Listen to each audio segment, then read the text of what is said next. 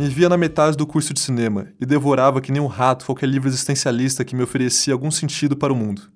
Ou melhor dizendo, que me libertasse de qualquer concepção de sentido do mesmo. Nessa busca quase animalesca por conhecimento, eu e um amigo de faculdade revirávamos a anual Feira de Livros da USP. E ao parar, na banca de uma pequena editora de livros de ficção científica, li uma contracapa que se desenrolava mais ou menos assim. Para salvar o mundo de um futuro distópico, uma jovem volta no tempo para mudar o destino da humanidade. Meio que quem não quer nada, virei para meu amigo e disse: Premissa mais clássica não existe. É nisso que a vendedora da editora se dirige a mim e diz: Muito pelo contrário. E de forma quase autoritária discute comigo o porquê do livro ser revolucionário, único e importante. Meu amigo, meio de saco cheio do papo da vendedora, sinalizou para que seguíssemos em frente. Mas eu não conseguia me mover. Estava paralisado. Não era um simples papo de vendedor. Ela defendia o livro com voracidade e brutalidade, de forma incômoda e até um pouco raivosa. Mas eu estava hipnotizado pois ela, apesar de tudo, defendia aquela obra com paixão, com amor. Aquele livro significava algo profundo para ela, algo lindo e enraizado em seu ser.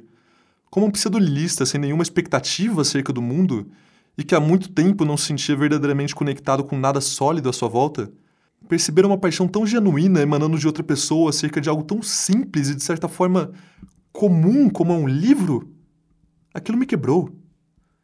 Me apaixonei pela paixão dela, me apaixonei por ela. No fim, já de saco cheio daquela situação, meu amigo me arrastou para fora da feira. E nunca mais voltei a encontrar a vendedora. Mas sigo até hoje marcado pela paixão e pela conexão que ela possuía por aquele amontoado de páginas encadernadas. Esse é o tema dessa semana: Paixões Passageiras. Meu nome é Pedro Longo e esse é o Crônicas da Cidade.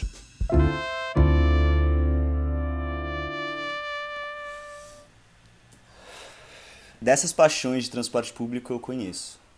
Não tem um busão que eu pegue que eu não romantize alguém bonitinho que está cuidando da própria vida. Geralmente não passa de imaginar uns cenários em que eu supero a minha autocrítica e tomo coragem para puxar um papo qualquer. Uma coisa do tipo: Ah, o ar-condicionado nunca funciona, não é? Olha o preço dessa passagem. É, mas talvez por não conseguir pensar em assuntos melhores para propor, que eu costumo apenas ficar olhando a pessoa enquanto finge olhar a vista e a pessoa realmente olha a vista enquanto eu finge que ela me olha. Mas de vez em quando acontece que eu não preciso fingir e a pessoa realmente está olhando para mim. E essa foi uma dessas vezes. Eu saía da casa de um amigo no Butantã, completamente perdido como bom filho de Interlagos que sou. Após ser acompanhado até o ponto por esse amigo, que me alertara da chance de ser assaltado devido às mais de 10 horas da noite, eu me encontrava sentado em um dos assentos no fim do ônibus, esperando calmamente chegar no metrô. Num desses para no ponto, desce gente, sobe gente, a gente parou no ponto da frente da USP Leste, e junto com a variedade estudantil de costume, subiu uma garota que eu juro de pé junto me fez cair a boca. Tinha um cabelo curto e repicado, com olhos marrons, piercing no nariz e colares de pingente. Usava um top de tecido, daqueles que se amarra atrás do pescoço, e uma saia longa e florida. Era a típica pseudo hippie que faz humanas na universidade pública, então logicamente eu tive que limpar um pouco de baba que estava escorrendo. Ela atravessou a catraca, mandando áudio no celular e olhou para cima, procurando um lugar para sentar. A gente cruzou olhares e foi como se o busão tivesse freado de repente. Meu coração disparou e eu não tive mais que me preocupar com baba, porque minha boca secara completamente. Nesses dois eternos segundos, eu tenho certeza que ela sorriu. Ou talvez fosse só a minha visão que estava embaçada. Ela desviou os olhos e foi sentar. em um ônibus com relativamente bastante espaço vazio, ela escolheu sentar dois lugares na minha frente. Próximo o suficiente para se manter à vista, distante o suficiente para não dar nada a entender. E a minha cabeça a mil. Será que eu falava alguma coisa? Será que ela falaria? Será que ela realmente tinha sorrido? Será que o ar-condicionado funcionava? Eu ficava encarando a nuca dela com tanta força que eu devia estar abrindo um buraco na sua cabeça, porque de ponto em ponto ela virava de costas e corria os olhos despretensiosamente pelo busão. Ela podia estar olhando pelas janelas para se localizar, ou ela podia estar conferindo se eu já não tinha descido. Eu não tenho como ter certeza, pois toda vez que ela virava eu fingia conferir a hora, o teto ou até o cobrador. Vai que ele também estava interessado. O ponto final estava chegando e eu me conformava como de praxe, né? Eu não sabia o que fazer, logo a oportunidade ia passar, talvez fosse só coisa da minha cabeça, não era o lugar ideal, etc. Todas essas desculpas que a gente inventa para não admitir os próprios problemas. O ônibus parou e eu desci em disparada, sem olhar para trás.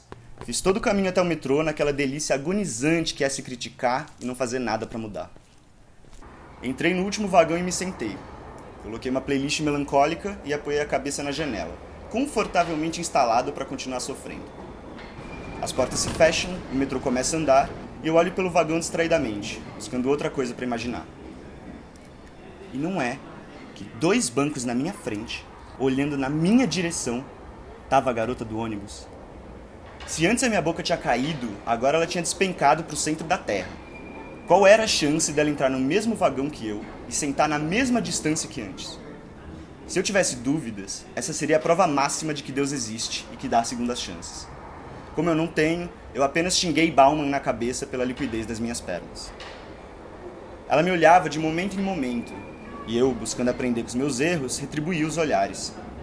Tirei o fone e guardei o celular, tentando passar a mensagem de que eu também estava interessado. Ela continuava mandando áudios no celular dela, mas agora eu consegui ouvir o que ela falava. Ela estava indo para uma festa e reclamando com alguém das pessoas que iam estar tá lá, que era sempre a mesma galera e que ela queria conhecer gente nova. E ela pontuava cada áudio com um olhar na minha direção. Nem nos meus cenários mais sonhadores eu tinha imaginado uma situação propícia como essa.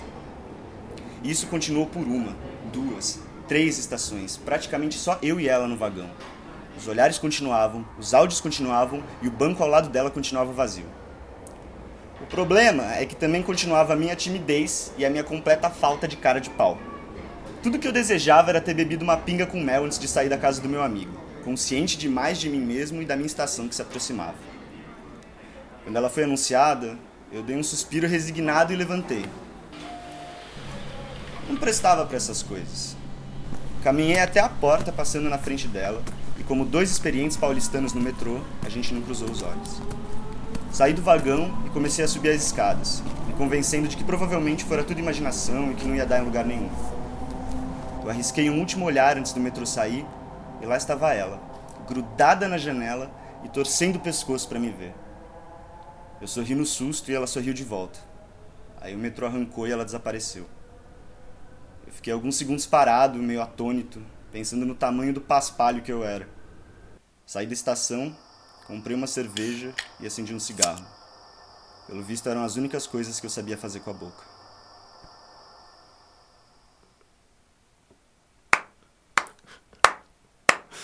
Sensacional, sensacional. Não, sensacional, sensacional. Bom demais. Eu queria só deixar claro pro registro que esse amigo era eu.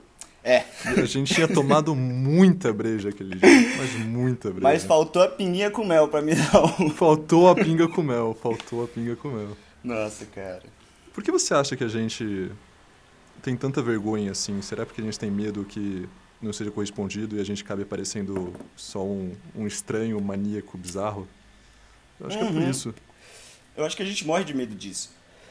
Eu acho que a gente morre de medo também de, tipo, de se ver numa situação onde se pá a gente leu tudo aquilo errado e a pessoa só, tipo, tava cuidando da vida dela. Sim. E a gente chega lá, mano, puxando um papo qualquer e a pessoa vai olhar e falar, mano, quem é você? E que a maior parte das vezes deve ser isso, né? Provavelmente. Na maior parte das vezes, sem dúvida, é isso. É, baseado em descobertas recentes, hum. eu comecei a pensar nisso de como existem pessoas que têm uma atração por a gente e a gente nunca percebe, né?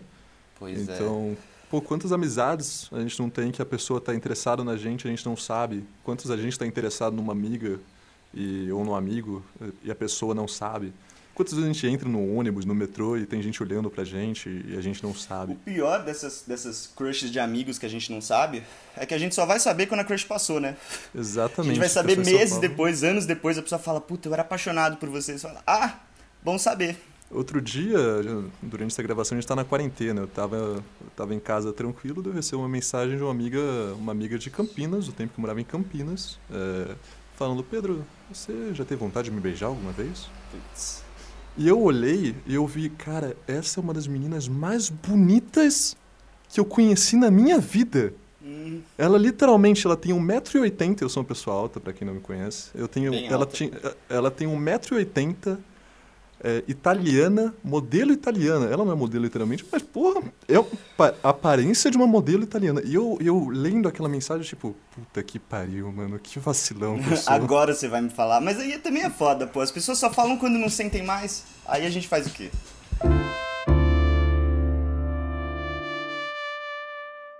Eu não sei se você sabe disso, mas eu me apaixono muito fácil. Não sei se você sabia. Não, não, não sabia dessa informação. Pois é, eu me apaixono muito fácil. E por muitas pessoas também. Acho que as pessoas são muito incríveis, assim. Muito apaixonantes. Ai, não, peraí, calma. Pergunta alguma coisa. Não fica com vergonha. Eu tô morrendo de vergonha, não sei. É estranho. Não falar. tem problema. Começa pelo começo da história. Tá, tá bom, tá bom, tá bom. Bom, vamos lá, o começo. Eu sou atriz. Isso você sabe. Eu sei. Ótimo. Nossa história começa porque eu sou atriz. Eu fazia parte de uma companhia de teatro e todo ano, uma vez por ano, a gente fazia um evento para chamar pessoas de fora, em que a gente fazia uma experiência. A gente fazia uma festa, só que cada pessoa tinha que vir com um personagem. E para isso tinha uma preparação de uma semana. Uhum. E nisso, né, eu ainda não tinha explorado minha bissexualidade, então essa história é com um homem. Veio um garoto e, meu Deus, assim, tipo. Sei lá, ele era muito bonito, muito, muito bonito. Sei lá, tipo, eu olhei para ele e eu falei, ai meu Deus, acho que estou apaixonada. Mas, era, mas ele era bonito no sentido aparência galã de filme, Não. europeu, assim? Qual que era, qual que era a Não, beleza não. dele? Nossa, é mesmo, boa pergunta. Ele não era bonito de, tipo, ai, a cara dele é bonita, o corpo dele é bonito. Ele era muito. Ele era muito charmoso, acho que é isso. Sei. O jeito que ele fazia as coisas era muito encantador, assim. O jeito que ele andava, o jeito como às Isso. vezes pode se vestir, falar. Isso, aquela coisa bem besta. Ele, ele, às vezes, nos exercícios, ele dançava e eu ficava tipo, meu Deus, eu quero casar com essa pessoa. É, muito porque ele tá expondo uma liberdade, né? Ele tá É. sendo ele mesmo, tá sendo original, uma liberdade própria. E eu era mais nova também, sabe? Eu acho que. Puta, eu nem sei quantos anos eu tinha, mas eu era mais nova. E ele era muito dono de si, assim, eu achava, né? E aí ele começou a conversar comigo. E eu, fiquei, eu ficava nervosa, eu tremia quando ele vinha falar comigo. E tinha os exercícios em dupla, a gente fez, e eu fiquei tipo, nossa, meu Deus, eu acho que eu achei o cara da minha Estou vida. perto dele. É. Eu estou perto dele, meu Deus. Meu Deus, é agora. A gente vai se beijar? Não. Ah, tá, ok. Era isso. Nossa, eu emocionadíssima, você não tem ideia. E aí eu comecei a notar que ele tava puxando uns assuntos e, tipo, ah, depois daqui da aula, vamos fazer alguma coisa. Eu fiquei tipo, nossa senhora, vamos pra ontem. E detalhe, eu tinha uma amiga nessa, nessa companhia. Olha só. E aí eu fui adicionar ele no Instagram e aí eu vi que ele namorava. Hum, Eu falei, ué, peraí, mas calma. eu tô confundindo os sinais? O que que tá acontecendo? Exatamente. E tem mais. Eu falei, ah, não, mas é óbvio, né? Ele, ele é muito bonito pra mim. Eu pensava, né? Eu pensei naquela época. Calma aí. é, Julia Miranda tá dizendo que existe alguém bonita demais pra ela. Nossa, fi, você não tem ideia. E- Nossa, nada a ver. Eu, eu, tive, eu tive, na época que eu frequentava os bares da faculdade, eu tive gente que veio chegar até mim e perguntar: Ô, posso dar em cima da Julia Miranda? e eu. Bom, você não tem chances, mas se você quiser, fique à vontade. Depois me conta quem foi, eu quero saber. Não, mas eu sou uma pastel pra essas coisas, sério, juro. Não, mas eu pensei, ele é muito bonito pra mim. Ele nunca ia querer nada comigo, né? Óbvio. E aí eu entendi naquele momento, eu falei, ah, tá. Então, eu que me emocionei, ele não queria nada Uhum. mesmo, é óbvio. Ele quer ser meu amigo. Eu, eu comecei a ficar estranha com ele, tipo, só amiga mesmo. Ele, sei lá, vinha. Ai, vamos fazer aquela cena que tinha um beijo. Eu fiquei tipo, mano, cala a Ele vinha boca. carinhoso, mas você já tava. É. Só que ele começou, sabe, ele percebeu e aí ele ficou muito estranho e ele começou a, sei lá, parar de andar comigo.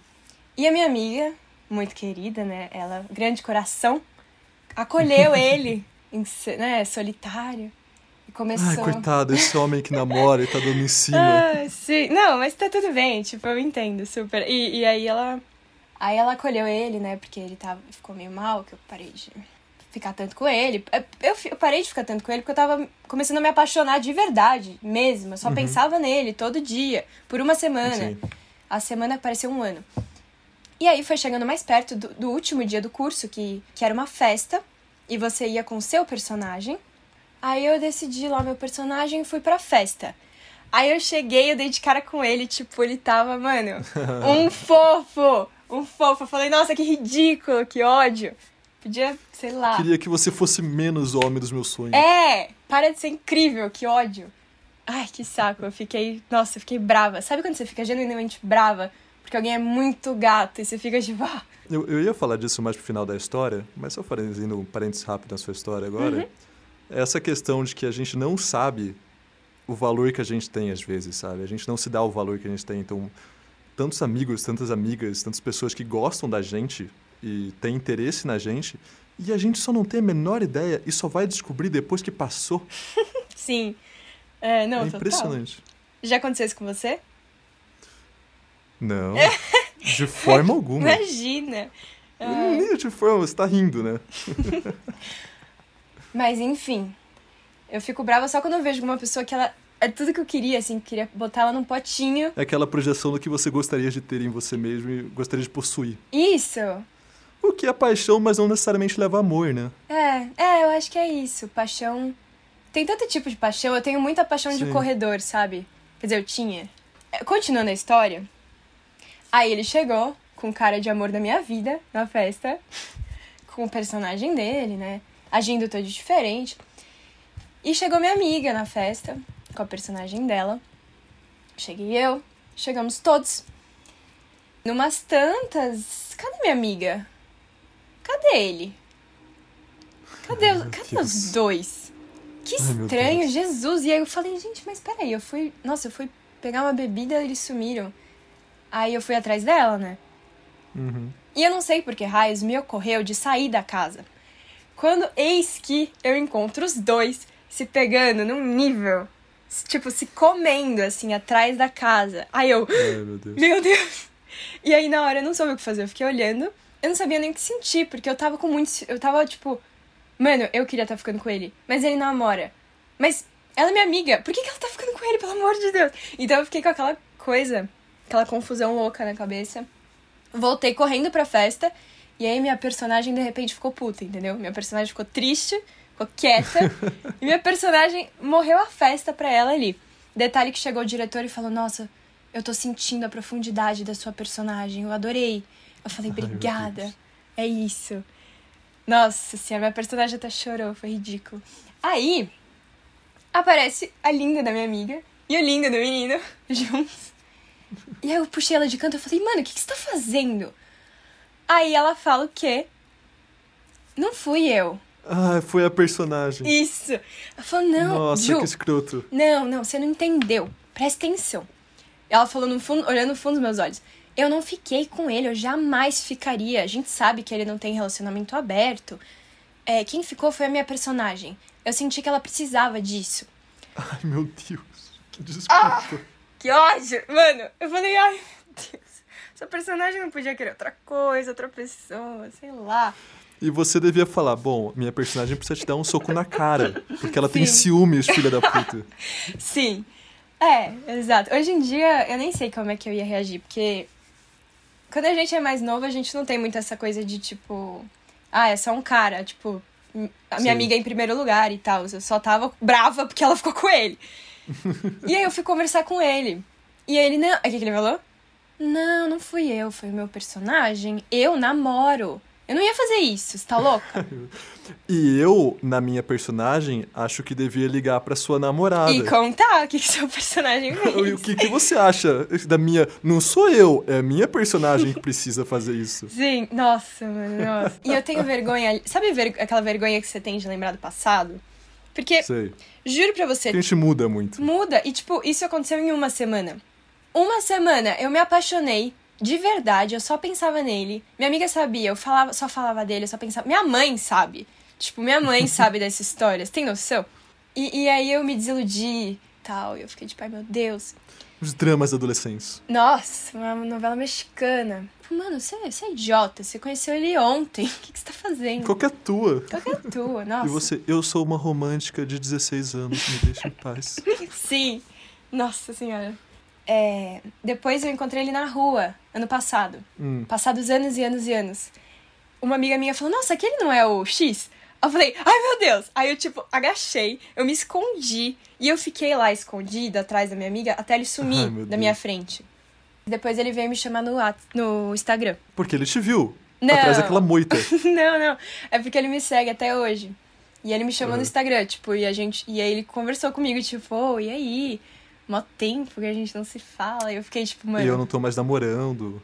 É, foi meio es- essa conversa. Foi tipo, e aí, gata? Eu fiquei, tipo, quê? What? Não, mano, não é possível. enfim, aí, tipo, a gente conversou e eu entendi que o que acontece é que ele queria ficar comigo na época.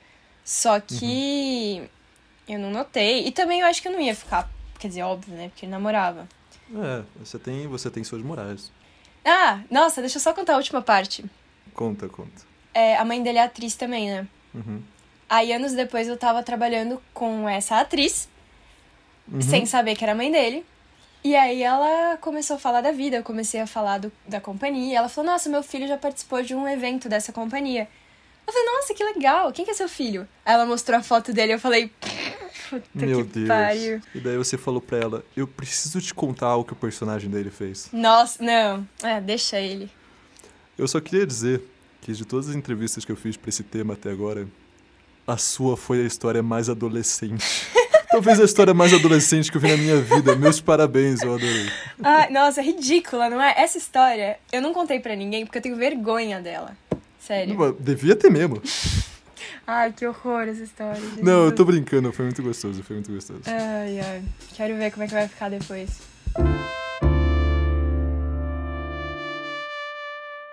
Você acabou de ouvir o Crônicas da Cidade, programa semanal da Vox, gravado na produtora Catarse e apresentado por mim, Pedro Longo. No programa de hoje tivemos a participação de Vitor Moretti e Júlia Miranda. Tenha uma boa semana e nos vemos semana que vem. Um abraço.